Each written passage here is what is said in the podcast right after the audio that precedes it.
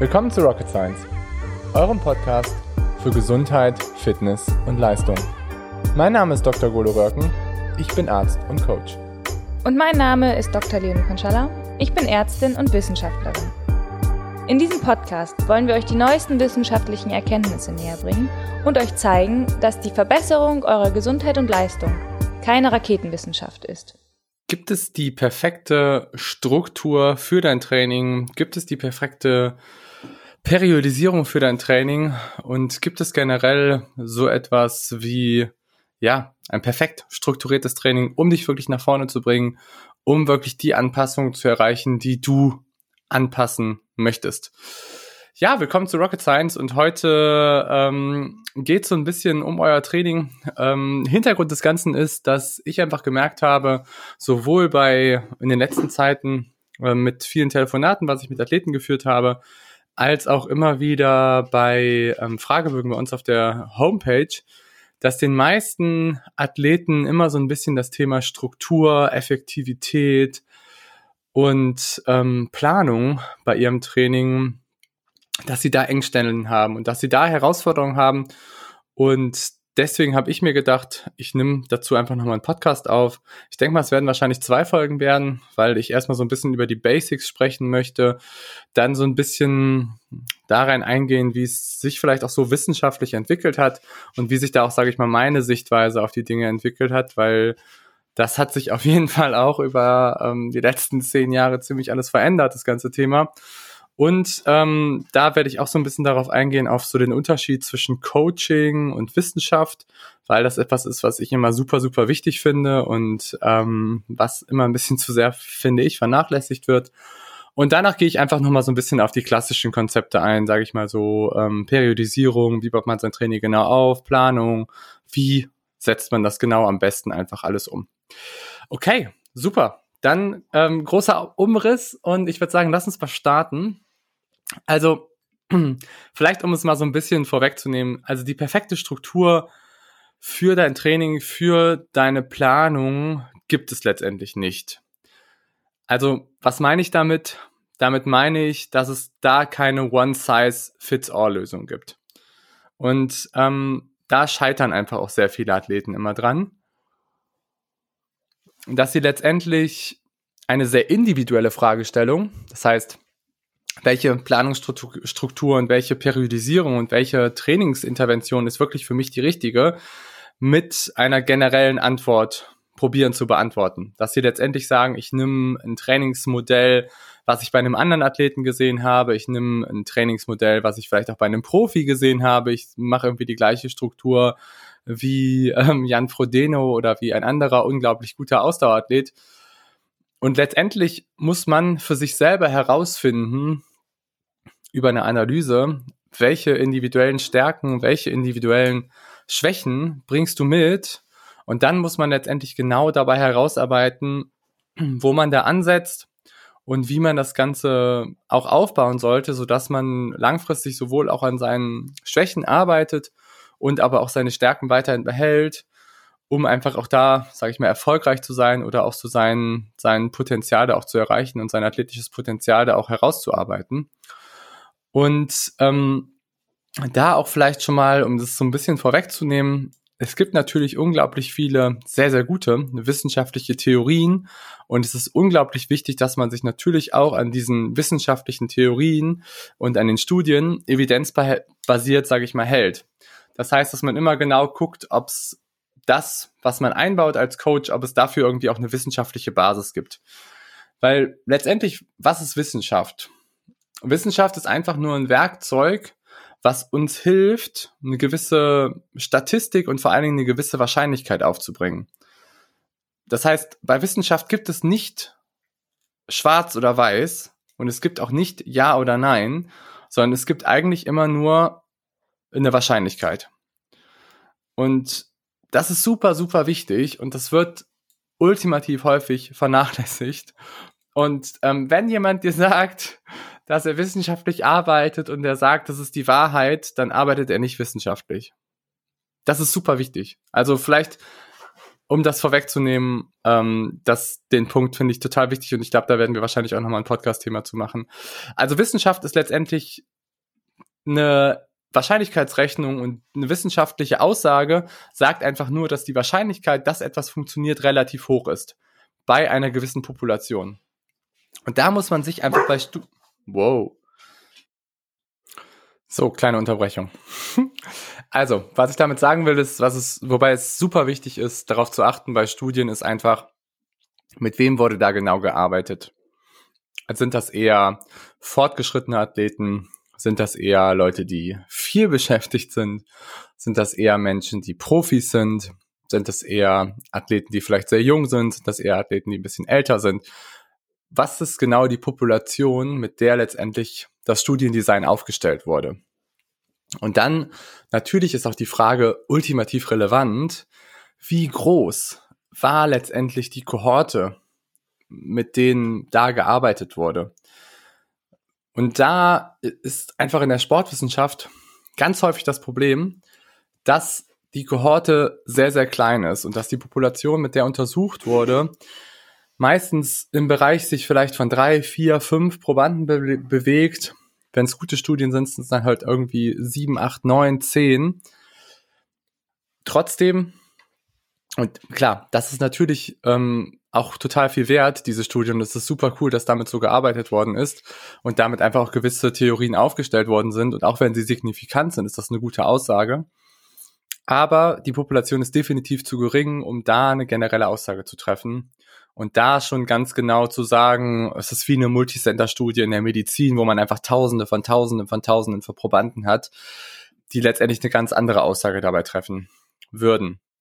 Und meistens schaffen es ähm, sportwissenschaftliche Studien eben eine Aussage zu treffen zu einer gewissen kleinen Population, meistens halt fortgeschrittene Athleten, Profiathleten oder eben auch manchmal Athleten, die noch nicht so gut trainiert sind. Aber es ist wichtig, dass es eine sehr spezifische Aussage ist für diese Population. Und nur weil eine Aussage zum Beispiel zu Profis getroffen wurde, heißt es nicht, dass diese Dinge auch wirklich effektiv sind, eben bei Leuten, die Amateure sind oder die viel beschäftigt sind. Und das muss man einfach immer so ein bisschen im Kontext betrachten. Und ähm, ich sehe einfach häufig die Auswirkungen, dass ähm, Konzepte, die für Profis konzipiert worden sind, von Leuten, die viel beschäftigt sind, die Amateure sind, die ähm, vielleicht noch ganz viele andere Baustellen haben neben ihrem Sport, dass die Sachen nicht so gut umgesetzt werden. Und da sehe ich vor allen Dingen immer so ein Problem mit den Hitblöcken, dass Leute, die einen Hit-Trainingsplan absolviert haben und sehr, sehr viele Hit-Sessions hintereinander geblockt haben, dass die sich einfach dann bei mir vorstellen und sagen, du, ich bin irgendwie nur noch schlapp, ich bin nur noch schlapp in meinem Alltag, ich habe keine Energie mehr und ich komme nicht mehr so richtig aus dem Saft und das heißt sowohl irgendwie nicht mehr in meinem Beruf, nicht mehr, ich habe irgendwie ähm, keine Lust mehr auf meine Freundin und ähm, ich funktioniere auch nicht mehr richtig im Sport.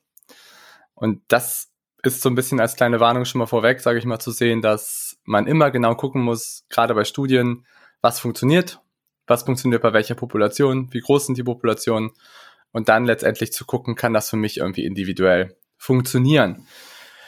Und ich würde sagen, fangen wir mal an so ein bisschen mit den, mit den Basics, ja. Und ich muss einmal, glaube ich, kurz Wilma rausschmeißen, weil sie nervt mich hier gerade ein bisschen. Mhm. Sie hat sich gerade ein Kissen geklaut und beißt da die ganze Zeit rein. Und das führt dann irgendwie dazu, dass sie hier ähm, den Podcast ruiniert. Wobei ich glaube, jetzt geht's eigentlich wieder.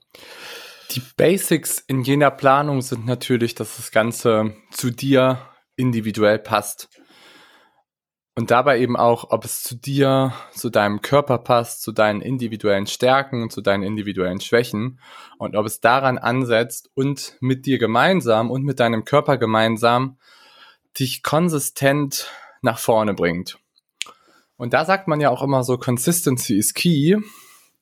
Und Consistency is key bedeutet nicht irgendwie, the struggle is real und ich muss einfach komplett durchhasseln, um mich nach vorne zu bringen, sondern Consistency is key heißt gute, qualit qualitativ hochwertige Sessions über einen langen Zeitraum gut aufzubauen und einzubauen.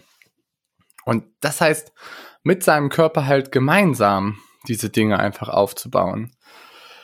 Und was nicht funktioniert, und da spreche ich definitiv aus eigener Erfahrung, ist das zwanghafte Einbauen von Sessions, ähm, das zwanghafte Einbauen von sehr, sehr viel Volumen in seinen Alltag, um einfach besser zu werden und letztendlich total überzogen einfach Dinge einzubauen, die letztendlich aber nicht zum Leben wirklich passen.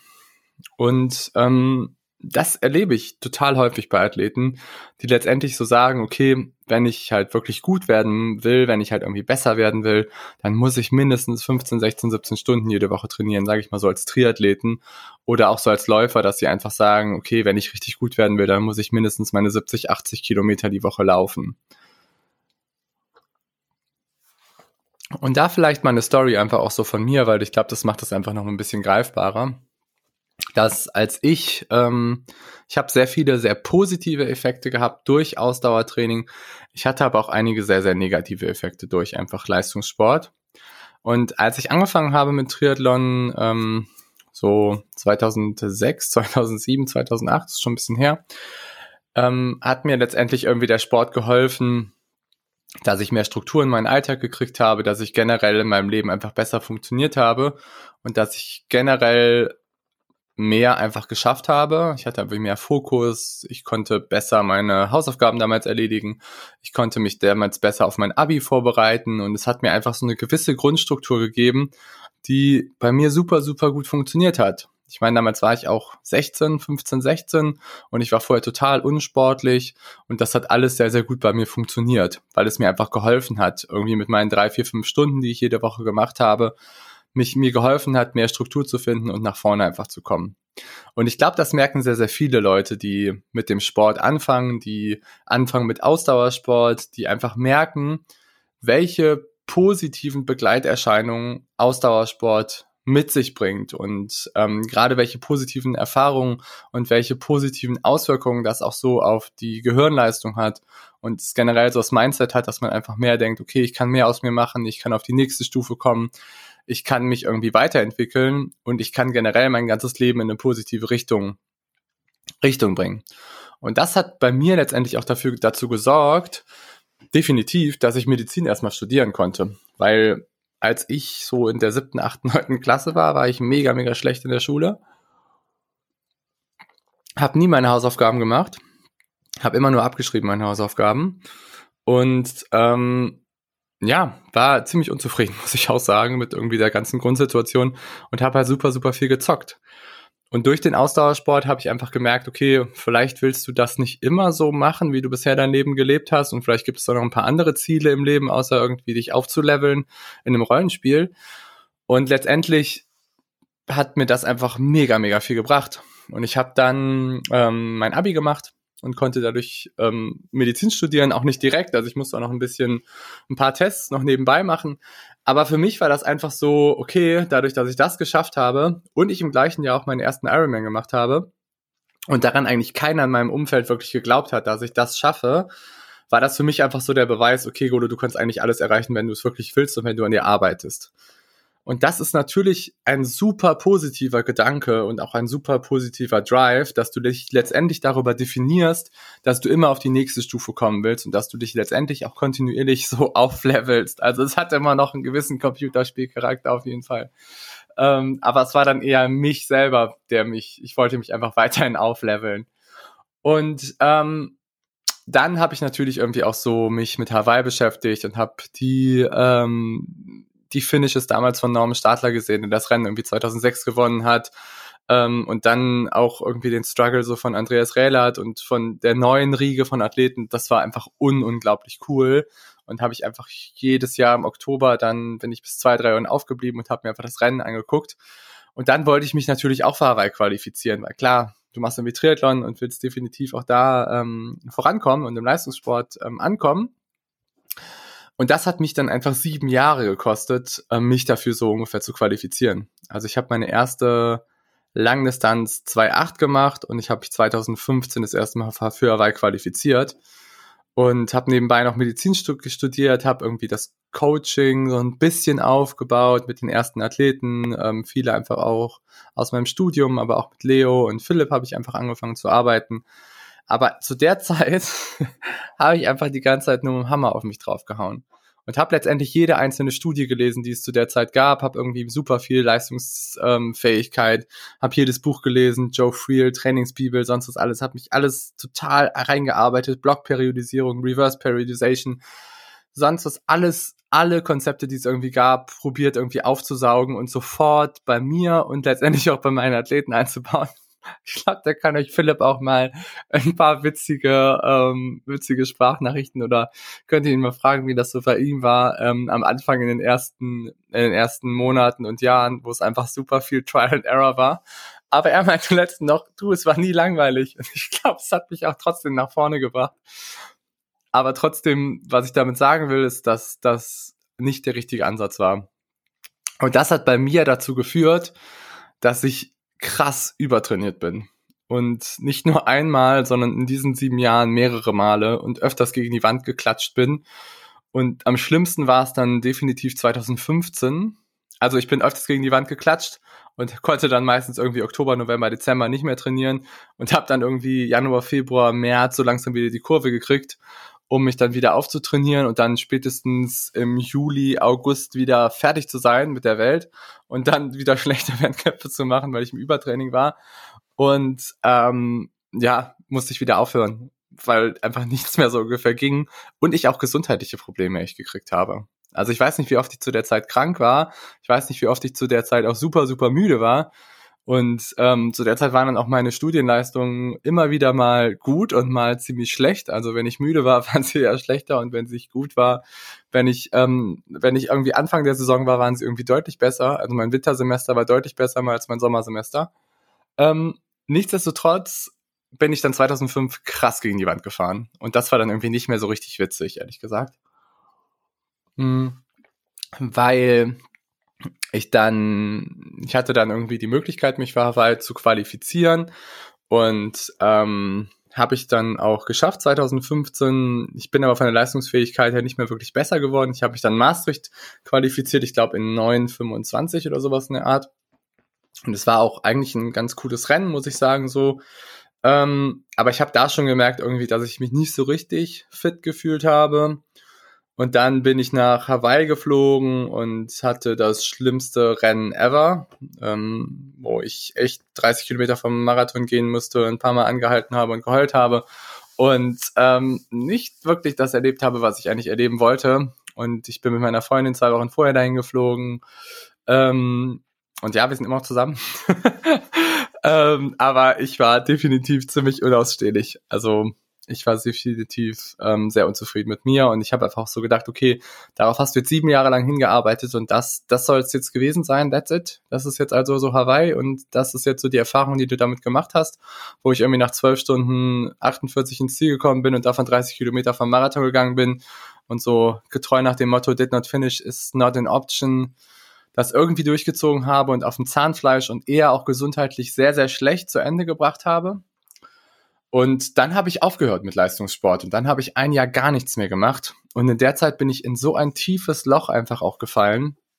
Weil klar, alle Hormonkaskaden, die ich mir irgendwie vorher über den Sport, sage ich mal, auch so aufgebaut habe und alle positiven Dinge, Affirmationen, sonst was, was ich auch durch den Sport einfach so auch erlebt habe und auch meine gesamte Gedankenstruktur war natürlich auch abhängig immer von, von dem Sport und ist auch immer noch davon abhängig. Und alle die positiven Effekte waren einfach von jetzt auf gleich so weg. Und das hat mich krass down gemacht und krass runtergebracht und ich bin echt in so eine kleine depressive Episode in der Zeit irgendwie auch gefallen. Ähm, ich habe zu der Zeit auch mein Staatsexamen auch noch geschrieben. Das hat auch nicht unbedingt dazu noch beige gut positiv beigetragen. Und dann bin ich Ende, also dann habe ich 2016 so gut wie gar keinen Sport gemacht und bin aber Ende 2016 bin ich stärker in meine Doktorarbeit eingestiegen und nach Australien geflogen und habe einfach ganz andere Ansätze erlebt und habe einfach einerseits durch die Doktorarbeit, weil ich mit Patienten, mit Multiple Sklerose Patienten einfach ganz anders arbeiten musste und viel mehr so mit ihren, mit ihrem Körper arbeiten musste, viel softer natürlich auch die Strukturen einbauen musste. Und ich aber auch selber bei mir erlebt habe, ähm, dass ganz andere Sachen viel besser funktionieren, habe ich einfach alles komplett überworfen und überarbeitet Und die Jahre da drauf habe ich viel, viel, viel, viel, viel, viel weniger trainiert. Also vorher war ich immer bei meinen 18, 19, 20 Stunden konstant, außer ich war krank, außer es hat halt nicht funktioniert, außer ich war im Übertraining und konnte dadurch nicht so gut trainieren. Und danach war ich halt irgendwie bei meinen 14, 15 Stunden. Und ich weiß noch, ich habe dann 2017 vor dem Ironman Hamburg, habe ich im Durchschnitt ähm, 15 Stunden trainiert, die ähm, 20 Wochen vorher was für mich vorher eher nicht denkbar gewesen wäre und hatte damit echt eins der geilsten, also ich würde immer noch sagen, dass Hamburg eigentlich eins der geilsten Rennen damals war, was ich so jemals erlebt habe. Einfach auch von meiner Aggressivität her, von der Rennstruktur her, von der Taktik her, von der Durchgezogenheit, vom Commitment her, von einfach all diesen Faktoren, die letztendlich ein Rennen positiv entwickeln lassen und von diesem ganzen Momentum, was du letztendlich aufbaust, wenn du ein geiles Rennen machst war es, würde ich sagen, definitiv immer noch das geilste Rennen, was ich so hatte.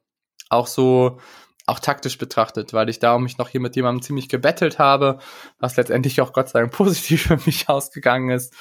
Und das hat einfach super, super viel für mich bewegt. Und das war letztendlich dann auch der Eintritt für mich so in die Swift Academy das Jahr drauf und auch dann irgendwie auf eine richtig gute Performance auf Hawaii das Jahr drauf. Ja, und was ich damit eigentlich nur sagen will und was ich damit euch mitgeben möchte, ist, dass ich letztendlich der größte Unterschied so von 2015, wo ich einfach fertig war, wo ich viel standardmäßiger trainiert habe, wo ich viel mehr so Dinge absolviert habe, die ich gedacht habe, ich muss so trainieren, weil ich das irgendwie so gelesen habe oder in Studien rausgefunden habe oder in anderen Dingen letztendlich so gedacht habe, dass es sein muss. Ähm, und ich 2017 viel mehr an meinen individuellen Stärken und Schwächen gearbeitet habe, dass das einfach den ein Game Changer war und ein riesen, riesen Unterschied ausgemacht hat.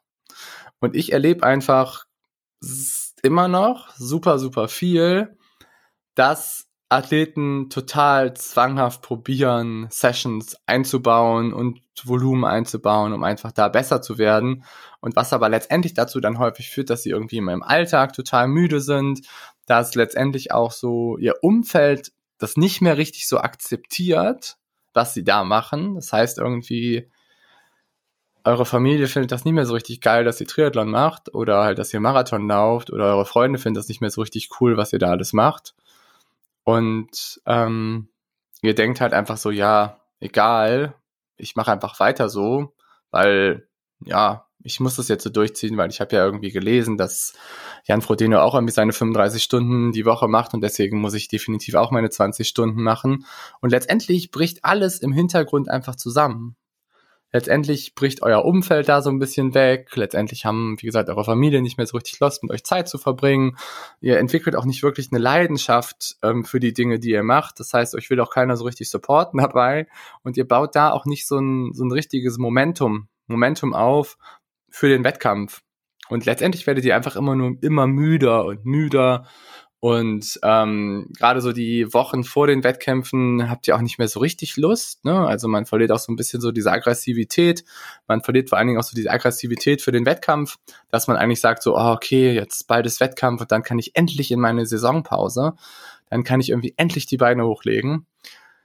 Und das Mindset wird nicht dazu führen, dass du einen guten Wettkampf erlebst das Mindset wird nicht dazu führen, dass du irgendwie aggressiv bist, dass du irgendwie Bock darauf hast, dass du Lust hast, Gas zu geben, dass du letztendlich das Ganze so als Kür betrachtest, dass du letztendlich denkst, okay, ich habe das Training absolviert, um jetzt einfach einigermaßen fit zu sein an der Startlinie und jetzt habe ich einfach Bock, alles zu geben. Und das kann man nicht zwanghaft machen. Ne, sowas muss sich intrinsisch aus euch heraus entwickeln. Hm. Und was da super wichtig ist, ist, dass ihr versteht, dass euer Körper und euer Geist und euer Mindset letztendlich ein Konstrukt ist. Es macht keinen Sinn, das separiert zu betrachten. Es macht keinen Sinn zu sagen, irgendwie, ich bin im Training super gut, aber mein Mindset fällt irgendwie weg. Ich, das klappt nicht. Das klappt einfach nicht du musst immer irgendwie Körper und Geist zusammen entwickeln. Und auch wenn man irgendwie sagt, dass Leute irgendwie, ja, ein Champions Mind haben und dass sie damit geboren sind und dass sie das nicht entwickelt haben und das ist not true. Das ist genauso wichtig, daran zu arbeiten, wie einfach an den anderen Faktoren auch. Und auch wenn ihr euch zum Beispiel Leute anguckt, wie zum Beispiel Jan Frodeno.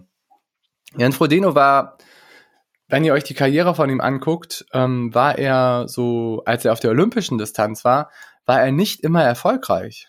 Ne? Er hat, das beschreibt er zum Beispiel auch wunderbar in seinem Buch, wenn ihr euch das irgendwie mal, ähm, das ist ein super gutes Buch, kann man, kann ich nur empfehlen, sich das mal einfach auch ähm, so zu kaufen und es zu lesen und einfach auch so die Vorbereitung gerade für Olympia, für Olympia 2008, wo er letztendlich die Goldmedaille gewonnen hat.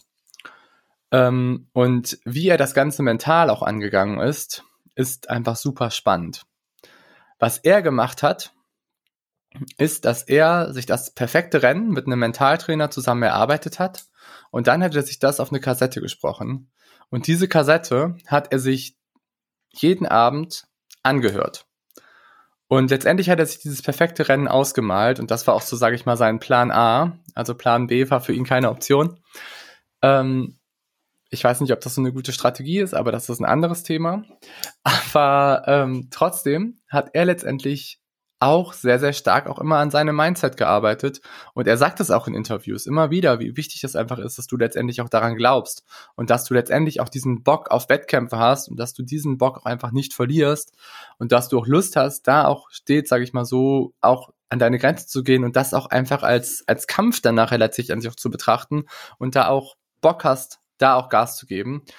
Und er beschreibt im Buch, dass er letztendlich, ich glaube, zwei oder drei Wochen vorher hat es bei ihm einfach so Klick gemacht und letztendlich hat er dann daran geglaubt, dass er auch die Goldmedaille gewinnen kann und dass er letztendlich auch die Goldmedaille in einem Schlussspurt erzwingen kann. Und letztendlich ist das Rennen genauso gelaufen, wie er sich das halt auch ausgemalt hat. Und sicherlich ist nicht nur dieser Kassette natürlich irgendwie der einzige, das einzige Werkzeug gewesen, ähm, was ihn da vorangebracht hat. Aber es wird auf jeden Fall ein sehr, sehr, sehr wichtiges Tool und Werkzeug gewesen sein, dass er letztendlich das erreicht hat, was er sich vorgenommen hat. Und ähm, ich finde halt, es macht einfach keinen Sinn, wenn ich Athleten sehe, die jeden Tag sich irgendwie erstmal zwei Motivationsvideos angucken, die dann erstmal noch Musik sich auf die Ohren packen, dann irgendwie zwei Espressi noch ähm, trinken vor ihren harten Sessions und dann gehen sie in die harten Sessions. I mean, come on, das ist echt, das führt einfach nur dazu, dass du echt zwanghaft solche Dinge halt einbaust und du letztendlich deine gesamte Katecholaminachse aktivierst. Das heißt, irgendwie alle Stresshormone einmal schön feuern lässt, einmal schön alles nach vorne bringst. Und das kannst du nicht bei jeder Session machen. Das kannst du vielleicht mal irgendwie mit einer Key-Session machen. Und selbst da solltest du eher so das Gefühl haben, okay, ich habe das Ganze gut gemacht, es hat gut mit mir funktioniert, ich konnte einfach da an meine Grenzen gehen. Aber ähm, motivationsmäßig kam das Ganze irgendwie so aus mir heraus. Und ich unterscheide da immer so ein bisschen zwischen einerseits Motivation und andererseits so diesen Drive, den man einfach entwickelt. Und Motivation ist, finde ich immer, ist nicht so wichtig, weil Motivation ist eher so was, was sehr kurzfristig ist, was dazu führt, dass man vielleicht mal, sage ich mal, vom Rennen auch nochmal so Bock entwickelt, jetzt auch nochmal ein bisschen mehr Gas zu geben und da einfach nach vorne zu kommen.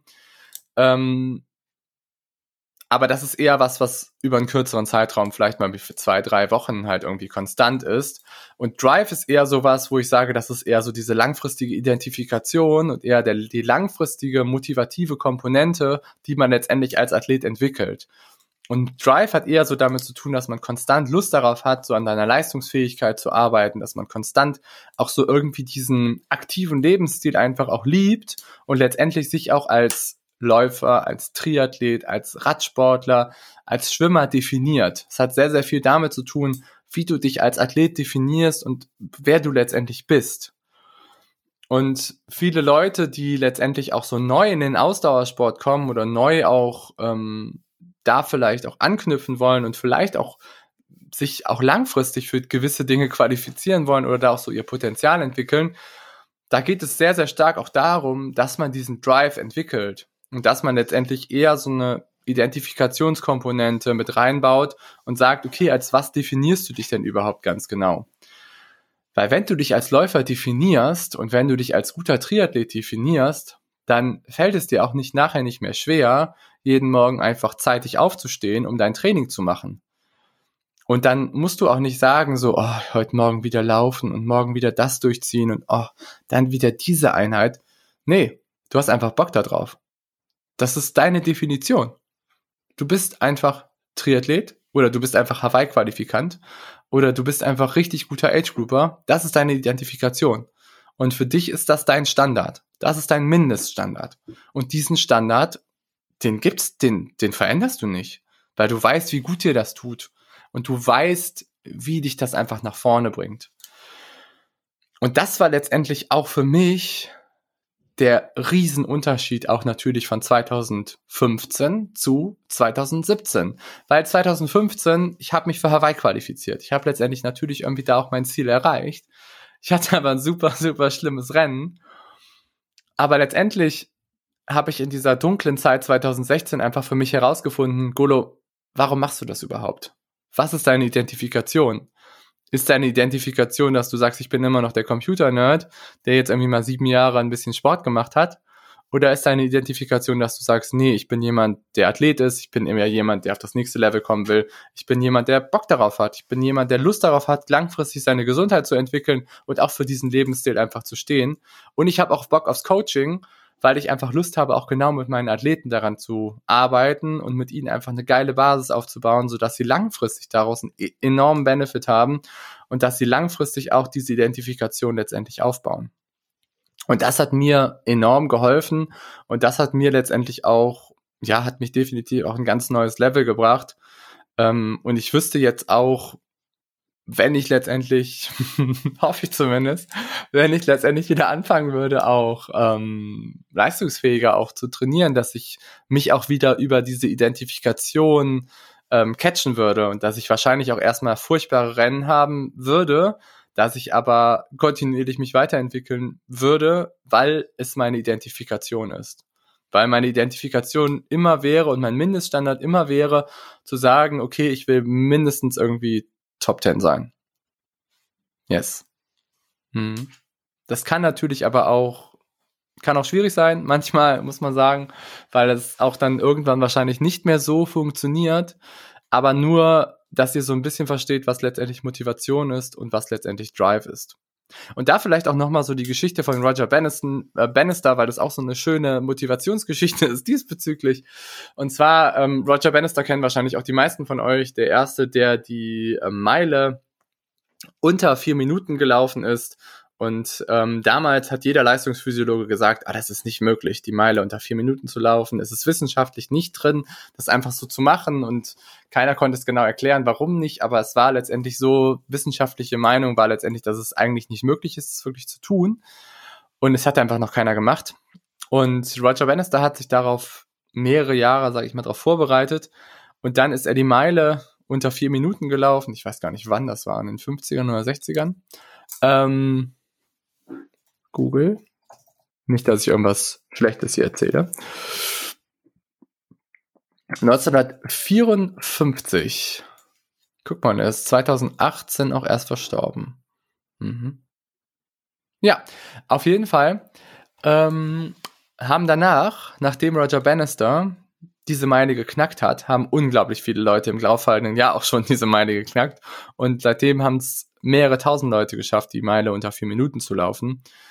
Und letztendlich erst, wenn man seine Identifikation und einfach gewisse Dinge verschiebt, dann setzt das Gehirn auch gewisse Dinge frei, die einen dazu bringen, auch Neues zu erreichen und einfach eine neue, ein neues Level zu erreichen und einfach auch aufzusteigen. Und genauso ist es letztendlich mit deiner Identifikation. Wenn du letztendlich sagst, ich bin jemand, der das schafft und ich bin jemand, der sich da sieht, dann hast du letztendlich einen unglaublich guten guten Faktor, dass du diesen Drive einfach entwickelst und dass du langfristig da auch erfolgreich wirst. Okay, langer Exkurs würde ich sagen, ähm, um das Thema ähm, Trainingsperiodisierung so ein bisschen, ähm, bisschen abzurufen. Aber ich finde es einfach super wichtig, weil das letztendlich die Basics sind, über die wir einfach sprechen, dass es immer am Anfang so über so eine gewisse Analyse, Anamnesephase geht, wo man einfach ganz genau herausfindet, ähm, wo stehe ich gerade, was sind meine individuellen Stärken, was sind meine individuellen Schwellen, ähm, Schwächen und wo möchte ich hin, wo möchte ich mich entwickeln und was ist auch so mein Drive. Und da auch nochmal zum Thema Drive, was sind da vielleicht auch die Glaubenssätze, die mich auch irgendwie zurückhalten? Kann ich mich über, überhaupt identifizieren als irgendwie jemand, der jemals nach Hawaii fährt? Oder hat es immer noch damit zu tun, dass ich irgendwie in der 11. Klasse beim Fußball immer als Letzter gewählt wurde, ähm, was letztendlich dazu führt, dass ich mich immer noch als jemand identifiziere, der nicht so sportlich ist und als jemand identifiziere, der nicht seine sportlichen Ziele erreicht und der eigentlich nicht wirklich ein Athlet ist. Und da geht es definitiv drum, auch daran zu arbeiten und das aufzu, aufzudrüseln und einfach so zu gucken, wie kann man da auch deine Identifikation langfristig einfach auch so verändern. Ja, okay. Steigen wir einmal ein in das Thema Periodisierung. Cooles Thema, schwieriges Thema, aber auch, ich sag mal, wissenschaftlich betrachtet mega, mega cool. Okay, also, wie ich das Ganze immer natürlich irgendwie sehe, und wie es ja auch wissenschaftlich dargestellt ist, ist, dass man das letztendlich einerseits über eine Mikro-, eine Meso- und eine Makroplanung ähm, berücksichtigt. Mikroplanung ist letztendlich so ähm, das, was man in den Sessions macht, wie man letztendlich eine Session gut aufbaut, wie man letztendlich so nach Goldstandard das aufbauen sollte. Dann gibt es so die Mesoperiodisierung, das sind eher so die Dinge, ähm, einzelne Blöcke, einzelne Wochen, meistens diese 3-1 ähm, Periodisierung, was vielleicht ein paar kennen. Also das heißt drei Wochen Belastung, eine Woche Entlastung. Das ist zum Beispiel eine klassische Mesoperiodisierung. Und dann gibt es natürlich auch so die Makroperiodisierung, wo man eben sagt, das sind letztendlich die großen Blöcke und das sind letztendlich die Dinge, die über Jahre, zum Beispiel olympische Zyklen oder eben, wenn man sagt, ich will mich für Hawaii qualifizieren oder sowas in der Art, dass man halt sagt, okay, das ist meine Drei-Jahres-Perspektive. Das wäre letztendlich dann eher so ein Makrozyklus und eine Makroperiodisierung. Und als Athlet sollte man sich natürlich auch irgendwie so ein bisschen überlegen, worauf habe ich Bock? Was ist irgendwie was, was mit mir emotional, was sehr, sehr Cooles macht, was ist was, was sich da sehr, sehr abholt, worauf habe ich Bock, mich auch langfristig zu entwickeln, möchte ich irgendwie mich für Hawaii qualifizieren, möchte ich vielleicht mal den Boston-Marathon laufen, möchte ich vielleicht mal den Ötztaler fahren, möchte ich vielleicht mal den Ötztaler in Radmarathon in einer bestimmten Zeit machen? Ist es vielleicht mein erster Marathon, den ich anstrebe? Und in welchem Zeitraum möchte ich das irgendwie ganz genau erreichen? Und deswegen würde ich immer eigentlich mit der Makroperiodisierung anfangen. Und Makroperiodisierung definitiv so, dass man sagt, okay, was ist das Ziel für das nächste Jahr? Was ist aber auch so das Ziel langfristig? Das heißt, was ist die Vision? Wohin möchte ich mich wirklich entwickeln? Und warum auch vor allen Dingen? Also warum machst du das?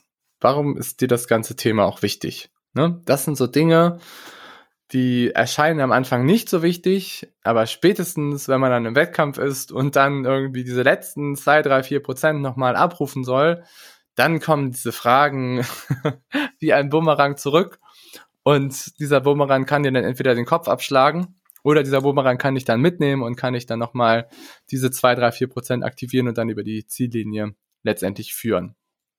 Okay. Also das ist so das Thema Makroperiodisierung. Ich glaube, da sollte ich nicht jetzt zu doll eingehen, weil das letztendlich ein Thema ist, was ähm, man vielleicht auch mit einem Coach erarbeiten sollte oder sich selber überlegen sollte, einfach, okay, was ist denn wirklich etwas, was mich motiviert?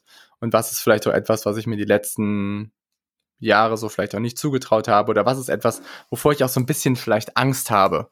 Ne, das ist auch immer gut. Es sollte so ein bisschen out of the comfort zone sein, da auch so die Ziele einfach zu formulieren. Weil das letztendlich auch dazu führt, dass man mehr Bock darauf hat, die Dinge dann auch wirklich anzugehen und so zu erreichen. Sehr gut. Ich hoffe, euch hat die Folge gefallen. Ähm, es waren eher die Basics. Es ging eher darum, was für euch eventuell individuell funktioniert und was ähm, vielleicht auch nicht individuell für euch funktioniert. Da vielleicht auch nochmal als kleine Zusammenfassung, also bitte Leute, absolviert Dinge nicht zwanghaft, bitte absolviert Dinge nicht nur, weil sie ihr das mal in der Studie gelesen hat, dass es bei Leuten funktioniert und haltet euch da ganz, ganz zwanghaft dran. Weil wenn ihr euch nicht verbessert, wenn individuelle Dinge da nicht nach vorne gebracht werden, dann werdet ihr euch auch auf die lange Sicht nicht verbessern und dann werdet ihr letztendlich nicht da auch euer athletisches Potenzial erreichen. Wie gesagt, ich würde sagen, wenn auch jemand, der sehr evidenzbasiert arbeitet, der wissenschaftliche Konstrukte erarbeitet hat, die ich mit meinen Athleten angehe. Wissenschaft ist aber nicht alles. Wissenschaft ist eine Wahrscheinlichkeitsrechnen, dass gewisse Dinge zutreffen und Sportwissenschaft hat viele unglaublich coole Ergebnisse nach vorne gebracht.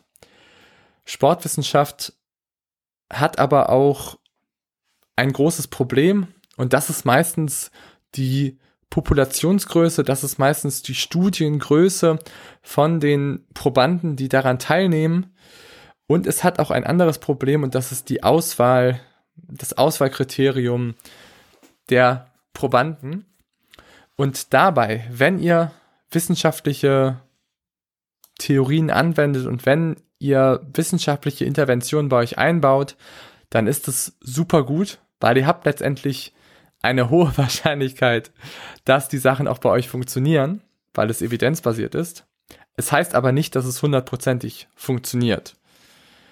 Guckt euch dabei bitte die Population an, mit der in der Studie gearbeitet wird. Schätzt euch realistisch ein. Wenn ihr keine Profiathleten seid, dann geht mit Profi-Intervention sehr, sehr, sehr, sehr vorsichtig um. Und wenn ihr viel beschäftigt seid, wenn ihr viele Baustellen gleichzeitig habt, dann geht eher konservativ das ganze Thema an. Das heißt, baut Dinge so ein, dass sie erstmal sicher sind, verbessert euch und dann könnt ihr weiterschauen. Sehr gut, ich hoffe, euch hat das Ganze gefallen. Nächste Woche sprechen wir einfach so ein bisschen mehr noch über polarisiertes Training, pyramidale Intervention, Reverse Periodization und noch andere Konstrukte, wie man es einfach auch nochmal theoretischer ganz gut aufbauen kann. Und wenn euch das Ganze gefällt, dann lasst mir gerne ein, ein, Like da. Ihr findet auf jeden Fall eine Beschreibung dazu auch unten nochmal in der Beschreibung zum Podcast. Und ich freue mich natürlich auch immer über Fragen. Alles klar, macht's gut, bis dann. Euer Golo. Ciao, ciao.